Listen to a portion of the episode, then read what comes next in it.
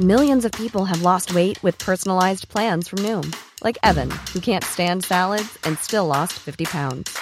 Salads, generally, for most people, are the easy button, right? For me, that wasn't an option. I never really was a salad guy. That's just not who I am. But Noom worked for me. Get your personalized plan today at Noom.com. Real Noom user compensated to provide their story. In four weeks, the typical Noom user can expect to lose one to two pounds per week. Individual results may vary. Heraldo Radio, con la H que sí suena y ahora también se escucha.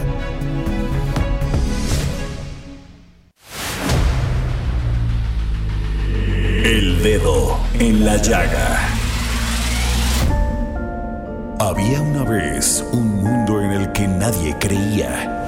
Un país de historias inexplicables. Una nación con personajes asombrosos. Santo Tomás tenía razón. Hay que ver para creer. El México increíble, las verdades que duelen, la voz de los que callan, el dedo en la llaga. Infórmate, diviértete, enójate y vuelve a empezar. El Heraldo Radio presenta El Dedo en la Llaga con Adriana Delgado. Yo, de pájaros, tú y yo, se forma una página, tú y yo, haciendo una fábula, tú y yo. Jugamos a un verso sin comas, sin reglas, sin tiempos ni acentos. Dejamos la noche crecer. Comienzan los besos, hacer un intento. La luna es más grande que ayer. Muy buenas tardes, ¿cómo están? Los saludo con mucho gusto en este lunes 20 de junio del 2022 y para empezar esta semana le vamos a dedicar nuestras entradas musicales del dedo en la llaga a este gran cantante Emanuel. Y, en este momento que estaba escuchando esta canción que ha de haber salido por allá de los ochentas, qué manera tan especial de decir las cosas, estos compositores de antes, donde pues no se permitía el lenguaje, digo, bienvenida a la libertad que se usa ahora en, en otros géneros musicales, y yo creo que sí le tenían que meter mucha cabeza para decir las cosas y decirlas bonitos de esta manera romántica. Digo, es una es una este una reflexión mía, ¿verdad? Pero escuchen la canción es verdaderamente bella. Te entregas y olvidas tirado en el suelo un verso que hiciste de mí. Tú y yo bueno, pues toda la semana se la vamos a dedicar a nuestro querido Emanuel porque es un gran cantante, ha dado su vida en los escenarios, es un hombre que es un hombre de fe, un hombre que de profesionalismo, de lucha. Él no ha dejado de estar en los escenarios, pero además siempre deleitándonos, siempre llegándonos con este tipo de, de música, música que te abre el corazón, que te hace soñar, que te hace también sentir y muchos, en muchos puntos también reflexionar. Bueno, fíjense que nos vamos para saber cómo está esta ciudad, cómo amaneció esta ciudad el día de hoy y cómo se encuentra a las 3 de la tarde con 3 minutos. Y nos vamos con Daniel Magaña, reportero del Heraldo Media Group. ¿Qué tal, Adriana? Muy buenas tardes. Bueno, pues tenemos información vehicular para las personas que pues ya a esta hora utilizan la zona de la Avenida Canal de Miramontes. A esta hora muchas personas pues salen a comer las zonas comerciales, zonas de algunas plazas. Bueno, pues encontramos ya carga vehicular en la zona de la Calzada del Hueso y también prácticamente pues los últimos días de este ciclo escolar en algunos planteles educativos, todavía los padres van por sus pequeños y esto pues genera algunos rezagos y ahora me refiero de la zona del eje 3 Oriente, la zona de Cafetales, hace unos minutos también la recorrimos al llegar hacia la calzada del Hueso, bueno pues hay algunos planteles educativos y esto retrasa el avance, pero a partir de aquí este eje vial llamado también eje troncal metropolitano es una buena opción para desplazarse de la zona sur de la ciudad hacia la zona centro o bien para poder incorporarse a la avenida Fray Servando Teresa de Mier. El reporte. Muy Muchas gracias, Daniel. Y nos vamos. ¿Qué está pasando por los rumbos acá del sur de Coyoacán? Mario Miranda, reportero del Heraldo Media Group. ¿Qué tal, Adriana? Muy buenas tardes. Nos encontramos en la colonia Pedregal de Santa Úrsula, como bien lo mencionas, en el alcaldía Coyoacán, exactamente en la calle San León. Y es que vecinos tienen un problema. Desde hace tres meses se está filtrando el agua en varias viviendas. Esto ya lo habían reportado a SACMEC, vinieron, realizaron revisiones, pero pues ya no le dieron el seguimiento y ya en estos días pues se ha, se este ha frecuentado el problema, ya las filtraciones ya alcanzó varias casas, casi toda la manzana se encuentra afectada, hicimos un recorrido por varias viviendas y pues la mayoría se encuentran afectadas, ya tuvieron que sacar sus muebles y hace unos momentos llegó el alcalde Giovanni Gutiérrez de Culiacán, realizó un recorrido, también supervisó las, las viviendas afectadas y ya se encuentran trabajadores de exacto de la alcaldía Coyoacán y del gobierno de la Ciudad de México y están realizando perforaciones en la calle para encontrar si es una tubería rota o también hay la posibilidad de que sea un ojo de agua el que estén haciendo aquí en la alcaldía de Coyoacán, Adriana. Muchas gracias, Mario Miranda. Bueno, si viviéramos en otro país, estas afectaciones a las viviendas de, de este, a las viviendas por parte de afectaciones por la, por la falta también de vigilancia del gobierno, les tendrían que pagar.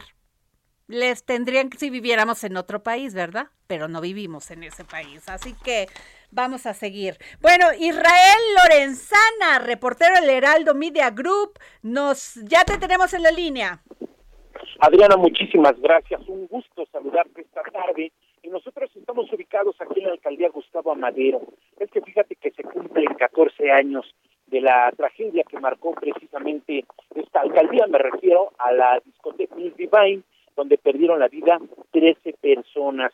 El día de hoy 20 de junio se cumplen 14 años de ese operativo fallido por parte de las autoridades y bueno, pues en ese sentido desde muy temprano algunos padres y familiares de los jóvenes muertos estuvieron a las afueras de las oficinas del Pleno del Poder Judicial donde pidieron justicia para las 13 personas que fallecieron en la discoteca y ahora Memorial News Divine. A partir de las 2 de la tarde, Adriana, también se han llevado a cabo algunas actividades musicales en esta zona, aquí exactamente sobre la avenida Ingeniero Eduardo Molina, donde también a las 5 se va a llevar a cabo una misa para recordar a las víctimas de este fallido operativo. Esto, por supuesto, estarán elementos de la Secretaría de Seguridad Ciudadana resguardando toda esta zona y además precisamente el personal del Instituto de la Juventud. De manera que, bueno, pues se cumplen 14 años, se están conmemorando en estos momentos además, Adriana, nosotros vamos a seguir Pues qué terrible. Gracias, Israel Lorenzana. Pues si ustedes se acuerdan de esta tragedia terrible en esta discoteca del News Divine, donde tres, este, fíjense, 13 personas fallecieron y 16 este, heridas, pero de gravedad. Y todo porque, pues, un mal operativo cerraron las puertas del, del, de la discoteca y ahí se quedaron todas se quedaron ahí. Fue una cosa terrible que en aquel momento, pues la versión oficial del caso defendía al gobierno del Distrito Federal de que fue una estampida humana este, en, el en la salida de este lugar, porque empezaron a, a, oler que se estaba quemando algo, a humo, y este, y pues resulta que la puerta fue obstruida por los mismos agentes, pues de la policía. y todavía, pues, muchas personas siguen lamentando la muerte y muchos quedaron con heridas de gravedad. Qué terrible. Bueno, y este, fíjense que en este momento ustedes deben de, de, aquí estuvimos tocando varias veces este tema de José Manuel del Río Virgen, porque tras 177 días de estar preso, en Veracruz. Pues el día de ayer, el viernes, perdón, fue puesto en libertad porque después de que un juez de control admitió que, fíjense, no que un juez de control admitió que no existe, existen datos de prueba que lo impliquen en el asesinato de Remigio René Tobar, es candidato del Movimiento Ciudadano en la alcaldía de Cazones de Herrera en Veracruz.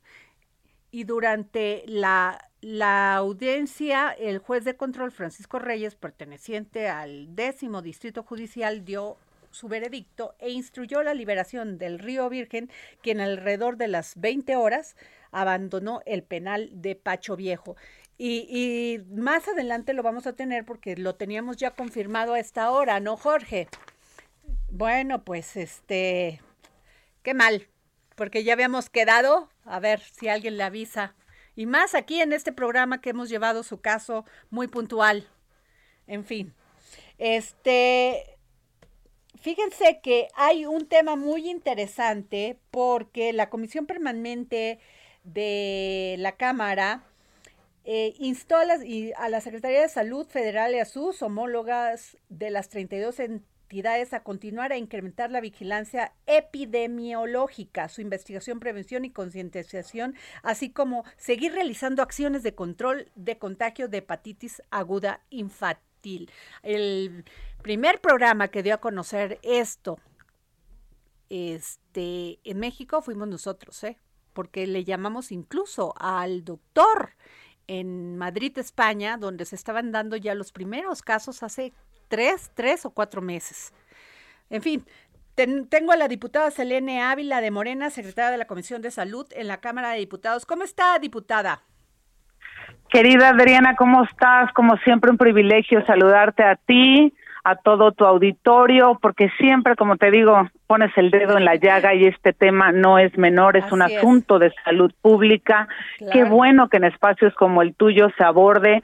Y sí, en efecto, todo lo que dices es, es muy bien puntualizado presentó el pasado miércoles este punto de acuerdo que quiero destacar antes de entrar en materia que fue suscrito prácticamente por todos los grupos parlamentarios exceptuando el verde. Fueron 42 puntos de acuerdo Adriana de los cuales 19 fueron presentados por el PAN 15 por Morena 4 por el PRI 3 por el PT y uno por Movimiento Ciudadano. Es decir este tema trae el aval de todos los grupos parlamentarios y eso es importante. Y también es importante decirlo que Morena presentó 15 porque pues bueno, no por ser eh, la bancada en el gobierno vamos a ser omisos ante algo que pueda representar un riesgo a la salud pública de las y los niños en este caso y de los adolescentes y las adolescentes. En consecuencia, pues por supuesto que estamos trabajando por ello por encima de intereses partidistas porque la salud no tiene partido. ¿Qué me, me dirías ahora? Bueno, pues ¿qué procede después de este punto de acuerdo? Mira, yo creo que la Secretaría de Salud Federal y sus homólogas, como ya lo mencionabas, van a tener la sensibilidad para actuar, Adriana. Es imperativo.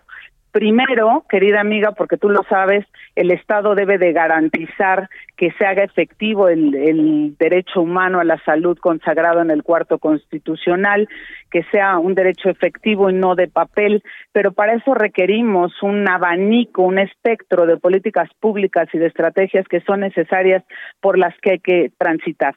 Yo resumiría estas estrategias en lo siguiente, continuar a incrementar, por supuesto, la vigilancia epidemiológica, la investigación, el tema de la prevención, de la concientización, de la identificación, Adriana, es muy importante tener el diagnóstico, el tratamiento, la atención sanitaria, los insumos, la rehabilitación y desde luego que todo este andamiaje cruza, va a tener que, que cruzar, querida Adriana, por un tema presupuestal, porque para que tú puedas ser efectivo, el derecho a la salud, pues necesitas presupuesto. Entonces tenemos que, que, que, medir en ese escenario también y no dejar de lado. Yo formo parte también de la Comisión de Presupuesto, por eso también pienso en términos de del ejercicio del dinero público, de a ver cómo, cómo están los recursos para ver si necesitamos pues tomar medidas desde la Comisión de Presupuesto. Ahora ya por último te diría, reserva de lo que tú quieras preguntar,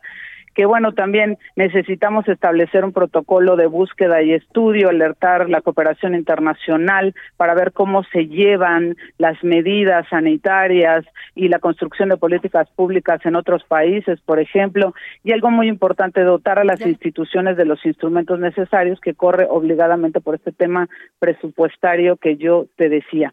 Entonces, pues bueno, es algo que es eh, eh, un foco rojo que no podemos dejar de atender.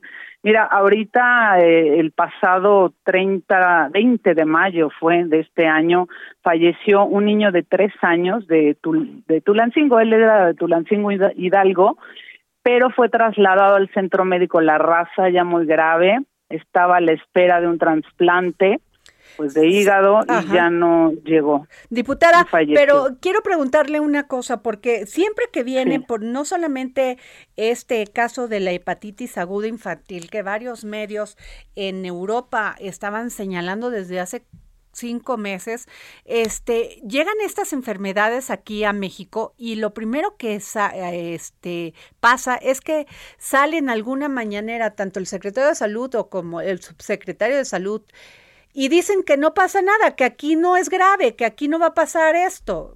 ¿A quién, o sea, que, que nos quedamos totalmente imposibilitados de darle la, la, la, pues la, como el señalamiento que debe tener una enfermedad como esta y que puede afectar a los niños como esta de la hepatitis aguda. ¿Usted qué nos diría? La importancia, perdón. Pues que yo, yo te diría precisamente que pones el dedo en la llaga. No podemos tapar el sol con un dedo ni esperarnos al cuarto para el ratito a que nos caigan las cosas y después nos agarre, como dicen coloquialmente, con los dedos en la puerta. Entonces, precisamente de ahí tu agudeza, querida Adriana, pones el dedo en la llaga. Siempre se tiene uno que anticipar a las jugadas. Sí. Y bueno, en este caso, por decirlo de manera coloquial, porque le hablamos a un auditorio muy vasto, nos están escuchando médicos, juristas, ciudadanos de a pie, con formación académica, sin ella, por supuesto, que tenemos que tener un sistema de alerta que haga que estemos preparados antes de que nos caiga el problema. Ahora bien, me parece que están actuando a tiempo. Tenemos en cifras conservadoras, y lo digo siempre con números conservadores, 25, de 25 entre 25 y 30 casos en todo el país. Entonces, este punto de acuerdo, por lo menos lo que hace es exhortar respetuosamente a la Secretaría de Salud Federal y homólogas, como señalabas, a que tomen medidas antes de que escale, Adriana. Así es. Precisamente por eso que tú estás señalando. Sí, antes de que sea irremediable y que haya más muertos, claro. Exactamente. Entonces, me parece que el punto de acuerdo llega sí, llega a buen ah, momento, ¿no? Pero, por supuesto que siempre el sistema de vigilancia epidemiológica o todo lo que tenga que ver con la salud pública, pues tiene que estarse monitoreando lo que está ocurriendo en otros países. Te digo, por ejemplo, la viruela del mono que también dijo el subsecretario Hugo López Gatel que no era este de peligro, que México no iba a llegar y que bueno, tantas cosas ha dicho que la verdad nos quedamos totalmente indefensos los, los ciudadanos. Pues mira, yo creo que, que no coincido con el tema de que no pasa nada. Yo respeto al doctor Gatel creo en la sensibilidad de la Secretaría de Salud Federal, conozco al doctor Jorge Alcocer y es un hombre muy comprometido, al secretario Hugo López Gatel lo conozco poco, no es mi amigo, no es mi enemigo, he coincidido con él en algunos eh, eventos, temas, reuniones, pero sí, sí, poniendo el dedo en la llaga, pues mira, pues no porque sea el, yo del partido en el gobierno voy a decir que todo es una maravilla. Me parece que todas las administraciones tienen áreas de que haya diputados como, diputadas como usted, Selene Ávila, que este como tú, Selene Ávila, que pones que haces este tipo de, de este, reflexiones y que las llevas directamente a este hacer puntos de acuerdo, puntos este que se que sean visibilizados para poner el tema que son tan graves y que sí hay que ponerle atención. Sí. Mm, te Ajá, dime, dime, dime, por favor. No, no, no, es que Dime, casi no te escucho, fíjate, ah, es un poco de vacío. Bueno, pues eh, te agradezco mucho, diputada Selene Ávila, te, de veras muchísimas gracias. Al contrario, gracias siempre por tu espacio, por estar al pendiente de temas torales para el país y sin duda la salud de las y los mexicanos es preponderante. Muchas gracias. Adriana Delgado, muchas gracias. Gracias, diputada. pasan bueno, tarde. Fíjense que cinco juzgados del Poder Judicial de la Ciudad de México, especializados en restitución internacional de menores de edad, reciben cada uno en promedio al año entre seis y diez expedientes en, en esta materia, informó la jueza del séptimo familiar, Margarita Gallegos López. La impartidora de justicia explicó que si un niño o adolescente es sustraído y llevado al extranjero, se debe acudir a la Secretaría de Relaciones Exteriores para presentar la solicitud de restitución. Y esta nota que les estoy leyendo es de Diana Martínez. Diana, ¿cómo estás? ¿Qué tal, Adriana? Buenas tardes. Oye, Diana, eh, qué interesante tema. ¿Nos puedes explicar más? Así es, es un tema muy, muy, muy importante eh, en el que, pues, le entran diferentes autoridades, tanto en la Ciudad de México como a nivel eh, federal, Adriana. En el caso del Poder Judicial eh, de la capital del país, pues existen cinco juzgados especializados en restitución internacional de menores de edad. Estos, eh, cada uno recibe en promedio este, este dato que das entre seis y diez expedientes en la materia, según nos informa la jueza séptimo del familiar Margarita Gallegos López. Pero hay que decir cuál es el, el primer paso cuando se detecta la ausencia o cuando un progenitor, sea madre o padre, detectan eh, la ausencia del, del, niño o del menor de edad, el primer paso, porque a veces creo que es importante esto, porque no saben eh, pues a qué, a qué puerta eh, se debe tocar, ¿no? En, qué puerta deben acudir. Y el primer paso es acudir a la Secretaría de Relaciones Exteriores para presentar una solicitud de restitución internacional. La jueza nos comenta que la normatividad internacional ya establece que este tipo de asuntos se deben resolver en aproximadamente mes y medio. Sin embargo, ella sí precisa que hay diferentes factores que pueden influir eh, en que se retrasen este, estos asuntos. Por ejemplo, si el menor de edad no ha sido localizado o también si existen algunos recursos jurídicos como apelaciones o amparos que han presentado eh, los abogados, que pues evidentemente esto va a retrasar el, proceso. Ahora, una parte importante es, eh, está este lapso de, de, mes y medio, pero pasa que si, si la persona, el progenitor, que es común que haga esta solicitud de inmediato, puede incluso pasar un año, que es lo que dice la jueza. Si pasa un año para que se solicite esta restitución del menor de edad, ahí el, el juzgador ya tiene que ponderar si el menor de edad, eh, pues ya digamos que ya está habituado a su nuevo, al nuevo país, ¿no? Entonces aquí entra también el interés superior de la de la niñez para saber cómo cómo se debe resolver en estos casos. Ahora hay una normatividad internacional, el tema de la de la conferencia de la Haya, donde pues ahí eh, estos juzgadores de cada país resuelven dependiendo dónde esté el menor de edad, Adriana. Pues qué, qué gran nota, qué interesante esto, Diana Martínez. Te agradecemos la información. Buenas tardes. Buenas tardes. Y bueno, fíjense que hoy este, el Heraldo sacó una encuesta muy interesante porque de acuerdo con ARMA, que quiere decir análisis de reputación mediática de actores, realizado por la Central de Inteligencia Política, personajes del partido este Guinda, que es Morena, conjuntan el 85% de la cobertura total de los presidenciables, encabezados por Claudia Sheinbaum, Marcelo Ebrard, Dan Augusto y Monreal. PRI y Movimiento Ciudadano tienen 6% respectivamente, el PAN alcanza el 3%. Y esta encuesta está muy interesante porque ponen perfiles positivos, perfiles este, neutral, el positivo y el negativo. Bueno, Claudia Sheinbaum tiene 61%, por, 61 positivo seguido por Marcelo Ebrard. Adán Augusto tiene un 39% por, eh, por ciento positivo, pero tiene un 28% negativo.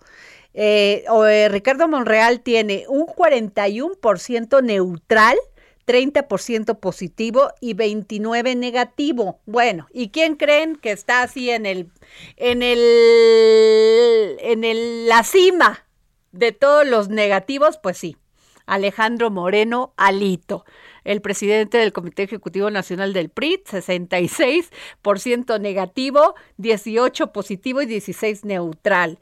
El otro que me llamó la atención, y hay dos mujeres también, Rocío Nales, 56% positivo, dos puntos arriba de Marcelo Ebrard, 33 neutral y 11 negativos, igual que eh, Tatiana Cloutier con un 63% positivo, rebasa incluso a la jefa de gobierno un 25% negativo y 12% este neutral. El que sí también este me llamó la atención porque dentro de este perfil 56% positivo lo tiene Ricardo Anaya 28 neutral y 16 negativo.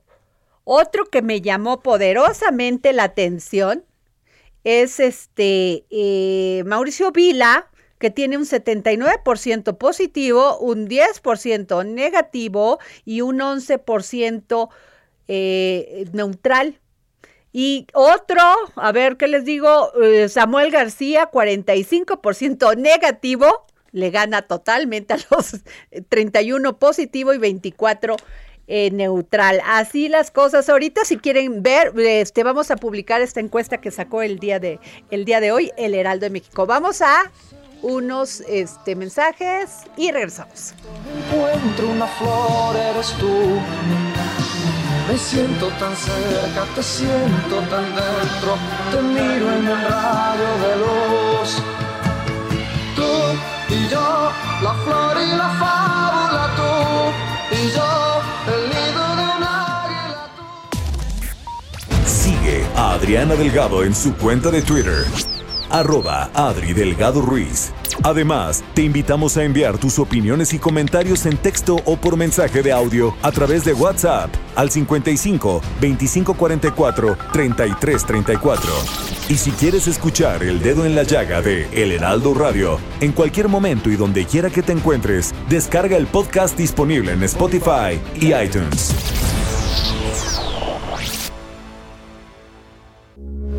Heraldo Radio, con la H que sí suena y ahora también se escucha. Ready to pop the question? The jewelers at BlueNile.com have got sparkle down to a science with beautiful lab-grown diamonds worthy of your most brilliant moments. Their lab-grown diamonds are independently graded and guaranteed identical to natural diamonds, and they're ready to ship to your door. Go to Bluenile.com and use promo code LISTEN to get $50 off your purchase of $500 or more. That's code LISTEN at Bluenile.com for $50 off. Bluenile.com code LISTEN.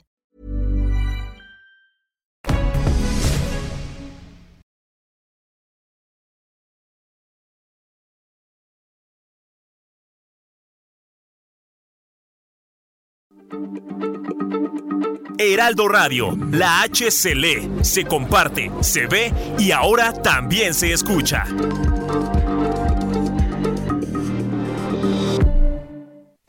Sigue a Adriana Delgado en su cuenta de Twitter en arroba Adri Delgado Ruiz. Y envíanos tus comentarios vía WhatsApp al 55 25 44 33 34 o 55 25 02 21 04. Adriana Delgado, entrevista en exclusiva Ariadna Montiel, secretaria de Bienestar. El presidente desde que llegó al poder, el presidente Andrés Manuel López Obrador, eh, siempre señaló que los programas sociales había mucho intermediario, muchos que se quedaban incluso con el dinero, no llegaba a la gente que lo necesitaba. ¿Cómo encontró usted la secretaría? Pues mira, yo, yo llegué a la secretaría como subsecretaria. Eh, me tocó eh, atender desde el principio la responsabilidad de la pensión de adultos mayores, que es la, el programa que tiene mayor padrón. Y existía una figura que se llamaba gestores. Y se les pagaban 500 pesos cada pago para que convocaran a la gente. Yo desde el primer día los eliminé. Y la gente, ¿Cuántos eran? Eran 30 mil. 30 mil gestores. 30 Y cuando llegué los eliminé y hoy la gente llega a cobrar su pensión. No los necesitábamos. Era un gasto innecesario por un lado, pero por otro lado era una figura eh, pues que no contaba con una disciplina y un orden institucional y que servía de intermediarios, ¿no? Entonces ellos tenían sus listas, ¿no? Esas listas acababan en otro lado y demás. Entonces Quitar a los intermediarios no ha sido tarea sencilla, pero se ha logrado. Las organizaciones, eh, los gestores eran niños de pecho, con lo que conocí cuando llegué, que recibían las organizaciones. Ahí pasaban a gobernación y hacer sus negociaciones y luego llegaban acá, entre otras secretarías, pero seguramente una de y las se los más bajaban directamente a la organización y ahí se quedaban. Sí, sí, había un programa específico donde se le entregaba a las organizaciones y comprobaban, ¿no? Eh, pero eran cientos de millones de pesos. Yo no me imagino en este momento que eso sucediera. Hoy se lo damos a la gente, se le entrega en mano a la gente, se le entrega su tarjeta al Banco de Bienestar, que el presidente eh, nos ha puesto eh, una meta que todos los beneficiarios de los programas tengan su tarjeta para que también nosotros no seamos intermediarios. O sea, que les llegue de la tesorería de la federación a su tarjeta de bienestar y ellos reciban sus programas eh, de manera directa. Trabajar esta parte también ha sido muy intensa, muy importante, eh, porque eso nos ha permitido que los recursos sí le lleguen a la gente. Que antes nos decían, bueno, si me mandaban mil pesos me llegaban 100. Y de verdad, en esas proporciones. Y a veces ni llegaban. Entonces, creo que ahora eh, la utilización de los recursos públicos pues tiene la transparencia que la gente sabe que le llega. Jueves, 11 de la noche, El Dedo en la Llaga, Heraldo Televisión. Último jueves eh, a las 11 de la noche, nosotros tenemos una cita, ustedes y yo, con la secretaria del Bienestar, Ariadna Montiel, por Heraldo Televisión. Jorge Sandoval. Una entrevista muy importante en la que dijo cosas muy relevantes Adriana Delgado. Pues te comento, hay más información. Fíjate que bajan el robo de vehículo y el secuestro. Eh, durante mayo el robo de vehículos se redujo el 45.8% en comparación con el máximo histórico registrado en enero de 2018, mientras que el secuestro disminuyó 58.3% con relación a enero de 2019 al pasar de 185 a 77 las víctimas. Así lo informó la secretaria de Seguridad y Protección Ciudadana, Rosa Isela Rodríguez, al presentar el informe mensual de seguridad en la conferencia matutina del presidente Andrés Manuel López Obrador. En el caso del feminicidio, bajó 31.2% respecto al máximo histórico de agosto de 2021 y se continúa trabajando en forma coordinada con las entidades. Esto dijo la secretaria. Y en otro tema, otro personaje, el secretario de Relaciones Exteriores, Marcelo Ebrard, confió en que tiene ventaja en todas las encuestas internas de Morena para la elección del candidato presidencial 2024, por lo que hizo un llamado a sus simpatizantes a mantener estos números y alcanzar la nominación. Ahí esto lo dijo en Se está poniendo bueno. Exactamente. Este tema de las corcholatas. Ya deberían de hacer un juego en, el, Nintendo, ¿no? Y ahí fue en Guadalajara, en este encuentro con diputados y regidores, que aseguró que Qué raro, ¿verdad? Que sí va a participar claro, en el Claro, bueno, a ver, este Jorge Sandoval, fíjate que el próximo 23 de junio se va a llevar a cabo la audiencia en la que se resolverá si se mantiene la suspensión definitiva que mantiene detenido el tramo 5 sur del tren Maya. Y te cuento más. Este, ha habido mucho, han existido muchísimas manifestaciones de, como dice el presidente, ecologistas, pseudoecologistas, que si este, este tramo tiene, este tramo 5 del tren Maya tiene omisiones tan graves como negar la presencia de jaguares entre Playa de Carmen y Tulum, Quintana Roo, además de ignorar la presencia de fauna en peligro de extinción en cavernas subacuáticas de la zona. Esto pues, eh, pues por un análisis de un grupo de expertos de la UNAM la British Columbia y otras instituciones. Pero yo le quiero preguntar directamente a Fernando Vázquez, vocero del Fondo Nacional de Fomento al Turismo, Fonatur. Don Fernando, ¿cómo está? Buenas tardes. Muy buenas tardes, Adriana, un gusto saludarte, saludos al auditorio. Oiga, pues este en este momento está en suspensión definitiva, ¿no? Se va este, a llevar a cabo el 23 de junio la audiencia, pero pues estos señalamientos que, que no debe pasar por ahí el tren y que, y que, este, que está dañando la fauna, el medio ambiente, ¿usted qué nos puede decir? Eh, muchas gracias Adriana por la oportunidad de informar a la gente. Mira, el tren Maya es una gran obra mexicana, eh, gran obra pública mexicana como no se hacía hace mucho tiempo, que eh, va a recorrer cinco estados eh, del país, Chiapas, Tabasco, Campeche, Yucatán y Quintana Roo, son 1.554 kilómetros eh, eh, de ruta y pues como te decía es un proyecto prioritario del gobierno de México. Desde luego es una obra que protege, que cuida y que va a ayudar mucho al medio ambiente en el sureste mexicano, también a las zonas arqueológicas y también, por supuesto, va a traer mucho bienestar a todas las comunidades por donde pase el tren. Eh, sin duda eh, ha habido alguna polémica, ha habido eh, personas que se han manifestado en contra de la obra del tren Maya que nosotros respetamos, pero que no coincidimos porque el tren Maya no solo se trata de pues una vía y un ferrocarril que va a recorrer eh, todos estos estados del sureste, sino que va a reactivar la economía eh, de esta región tan olvidada, tan rezagada, Adriana, que por muchas décadas fue olvidada, que por ese mismo olvido eh, ha vivido en condiciones de pobreza y de marginación y eh, con mucho contraste con el desarrollo turístico que ha habido en la Riviera Maya. Entonces, de lo que se trata es que haya un tren que aproveche el potencial del turismo que llega por Cancún, son 600 vuelos diarios, son 17 millones de turistas al año y que eh, se adentren a través del tren Maya en la región sureste para que conozcan la riqueza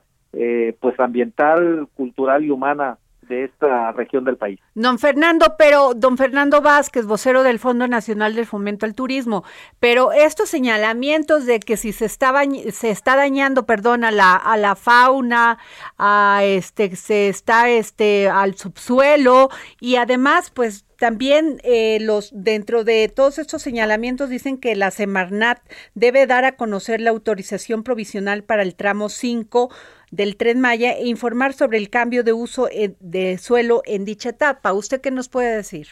Mira, Adriana, todos los estudios están hechos, todos los documentos eh, eh, que van a mostrar en su momento. Eh, recuerda que ahorita hay un litigio, tiene que cuidarse esta parte jurídica, ah, pero la obra del Tren Maya es absolutamente legal, eh, inició a partir de un decreto del presidente que la propia Suprema Corte de la Justicia de la Nación declaró constitucional y que este decreto eh, pues preveía que eh, hubiese obras consideradas como de seguridad nacional, como es el caso del Tren Maya, y esta condición le permitía le permitía iniciar los trabajos mientras se terminaban los trámites, digamos, eh, que había que hacerse, como es la manifestación de impacto ambiental. Eso no significa, Adriana, que no se hayan hecho los estudios, porque sí se hicieron, y tan se hicieron que ahora ya se han presentado a la Semarnat y se está en espera eh, del resolutivo, que para Fonatur eh, pues se considera que hay todos los elementos necesarios para que sea autorizada la manifestación de impacto ambiental, y una vez que esto así sea, se presenta ante el juez,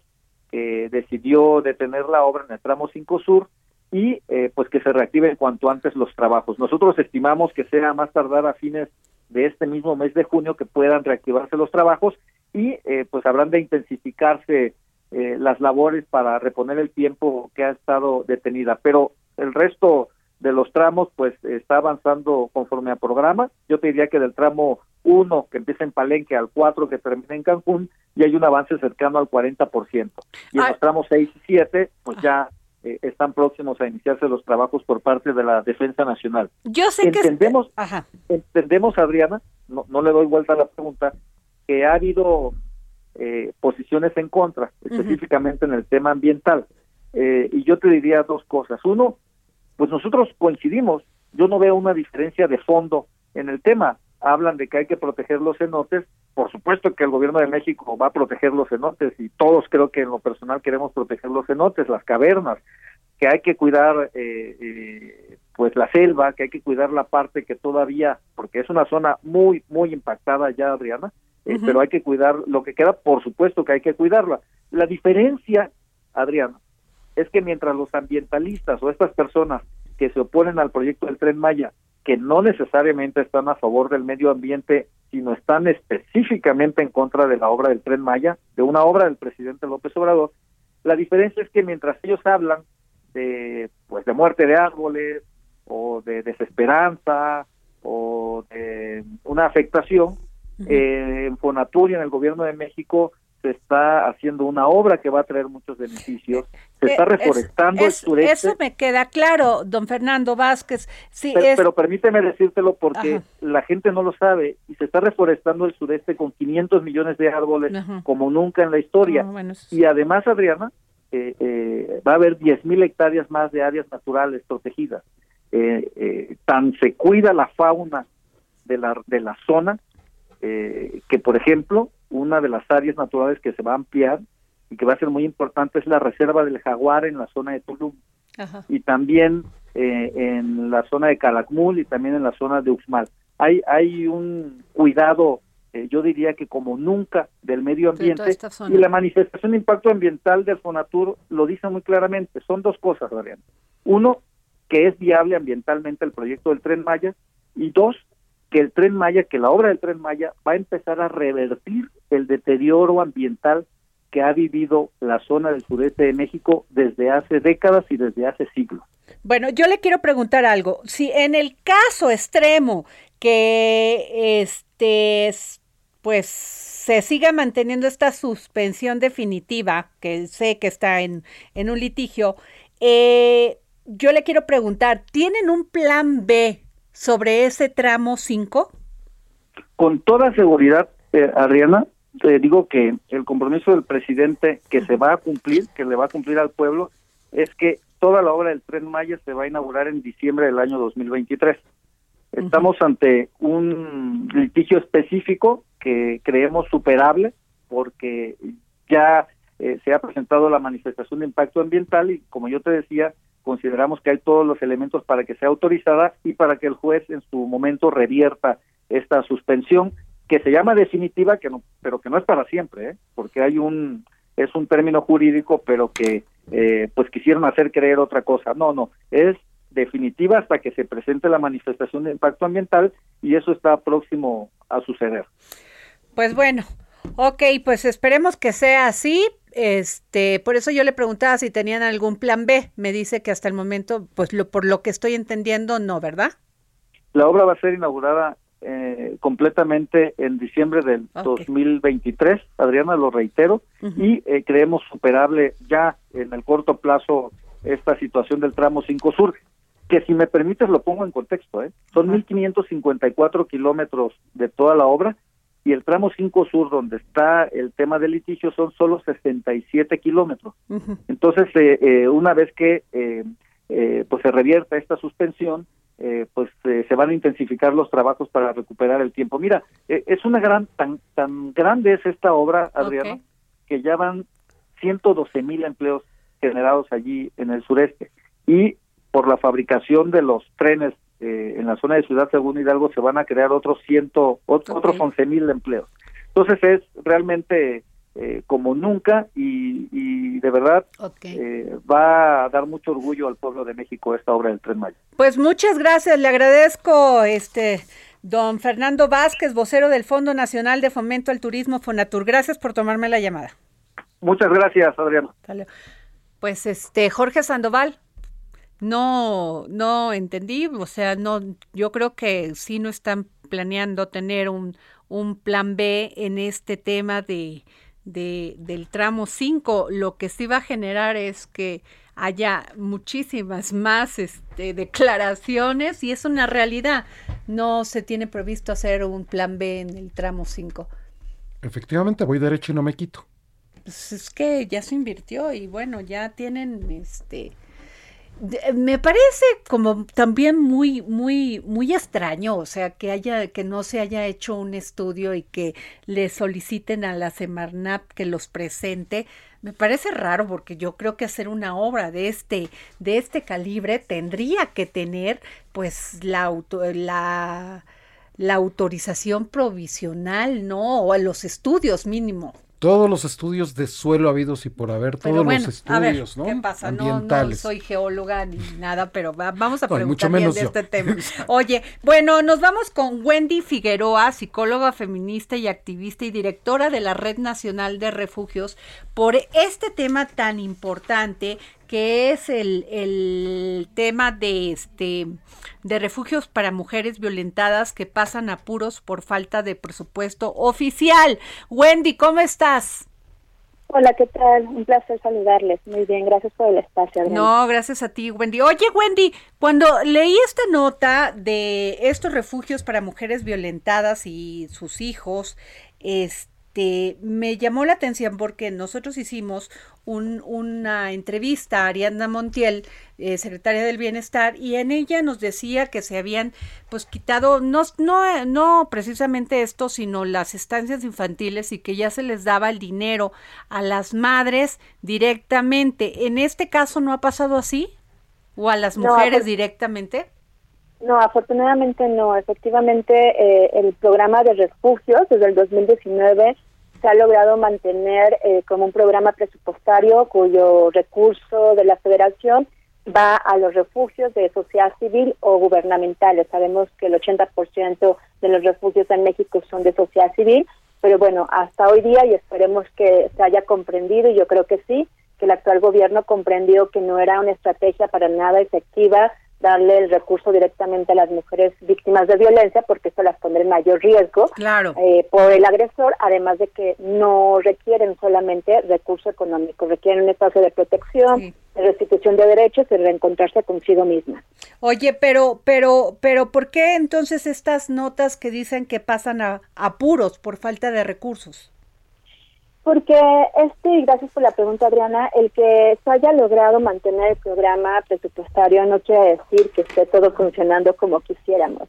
Y bueno, pues si bien, y tengo que decirlo, en 2020 y 2021 tuvimos un avance impresionante en el tema de derechos humanos dentro de los refugios, porque en este gobierno se logró tener un programa presupuestario gracias a la gestión de la Secretaría de Bienestar y de Indesol, pues bueno, en este año, 2022, se hizo la transferencia del programa de refugios de la Secretaría de Bienestar a la Secretaría de Gobernación. Y esto, pues bueno, ha tenido un retroceso desde el mes de marzo, estamos hablando ya pues cinco meses, con un retraso impresionante. Para el mes de marzo ya tendríamos que haber tenido, porque todo iba avanzado en la Secretaría de Bienestar, el presupuesto, y bueno, al día de hoy más del 80% de los refugios del país siguen sin tener el presupuesto destinado por ley, ¿no? Y bueno, pues esto es un tema bastante lamentable. Si bien la CONAVIM, y acabo de tener una reunión con la comisionada, la cual habla de, por supuesto, el compromiso, hay buena voluntad, pero bueno, hay procesos que yo siempre le he dicho, procesos administrativos históricos de nuestro país que son burocráticos, que no han facilitado la transferencia de recursos. Y bueno, al día de hoy pues hay muchos refugios, insisto, más del 80% del país, eh, que tienen deudas, que no han recibido la transferencia de recursos de la federación, que siguen teniendo acciones puntuales para salvaguardar la vida de las mujeres, pero que pues prácticamente están con limitaciones de servicios porque no ha llegado el recurso. Y esto es gravísimo porque pues se pone en riesgo, por supuesto, la atención que se brinda dentro de los refugios para las familias, mujeres, niños y niñas, y por supuesto las profesionistas que llevan desde el mes de marzo también sin recibir sus honorarios. Híjole, ¿desde cuándo no están recibiendo estos recursos, Wendy? Pues mira, eh, sabemos que el proyecto que tiene el gobierno federal nunca es cubrir lamentablemente los 12 meses del año pero eh, si no se hubiera hecho la transferencia, pues prácticamente desde el mes de marzo hubiésemos tenido el presupuesto, estamos hablando de marzo, abril, mayo, junio, cuatro meses sin presupuesto federal, lo cual, pues insisto, expone a los refugios en una situación bastante delicada, muchos de ellos pagan renta, pues imaginémonos para quienes nos escuchen en territorio, pues aquellas personas que pagamos renta y que le decimos a nuestro arrendatario, espérame, aguántame un mes más, pues también estamos afectando los derechos de la persona que nos renta. Entonces, hay refugios que están pues súper endeudados porque han tenido que buscar presupuesto para pagar la renta de cuatro meses, esperando a que llegue el presupuesto. Y bueno, pues esto es un tema que por supuesto no tendría que suceder cuando el recurso está etiquetado desde el año pasado. Entonces, la exigencia que hacemos desde la red nacional es que el presupuesto baje de forma inmediata a todos los refugios porque un día más significa de verdad eh, un impacto en la vida y la seguridad de las familias. Hay mujeres que no han podido salir del refugio porque no tenemos presupuesto para hacer la transferencia a otro estado de la República o a su país de origen porque no hay el recurso necesario o que no hemos podido atender todas las atenciones médicas que requieren porque tenemos limitación del presupuesto.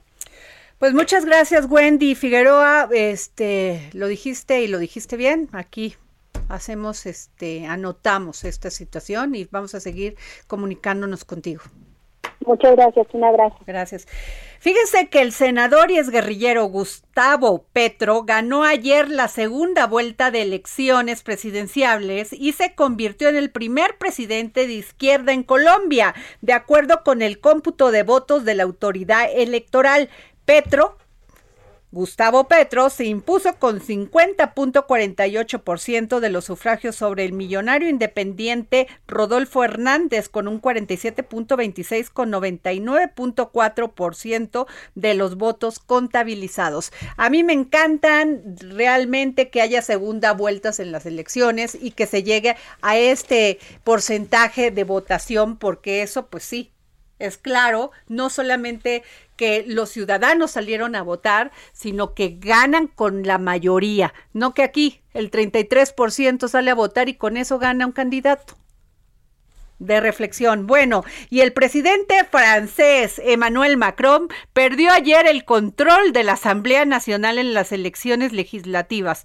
Un gran revés que podría llevar al país a la parálisis política a menos de que se negocien alianzas con otros partidos. Eso me suena. Me suena como modelo mexicano o se los copiamos a ellos. Bueno, este, pues, ¿qué les puedo decir, Jorge Sandoval? Se nos acabó el programa.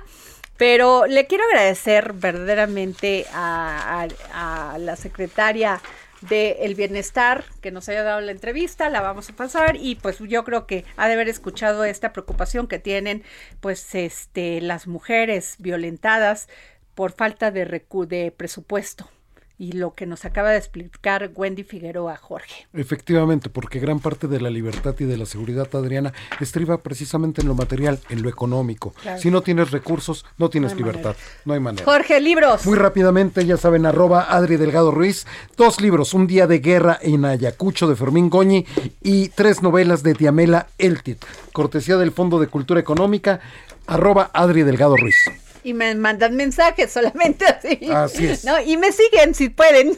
Pues sí, sería un detallazo. sería un detallazo. Muchísimas gracias, nos vamos. Yo se forma una página tú y yo haciendo una fábula tú y yo jugamos a un verso sin comas. El Heraldo Radio presentó El Dedo en la Llaga con Adriana Delgado.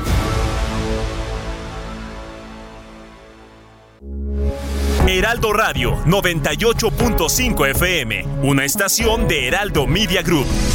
Transmitiendo desde Avenida Insurgente Sur 1271, Torre Carrachi, con 100.000 watts de potencia radiada. Heraldo Radio, la H que sí suena y ahora también se escucha. Hey, it's Danny Pellegrino from Everything Iconic. Ready to upgrade your style game without blowing your budget? Check out Quince. They've got all the good stuff shirts and polos, activewear, and fine leather goods, all at 50 to 80% less than other high end brands. And the best part? They're all about safe, ethical, and responsible manufacturing. Get that luxury vibe without the luxury price tag.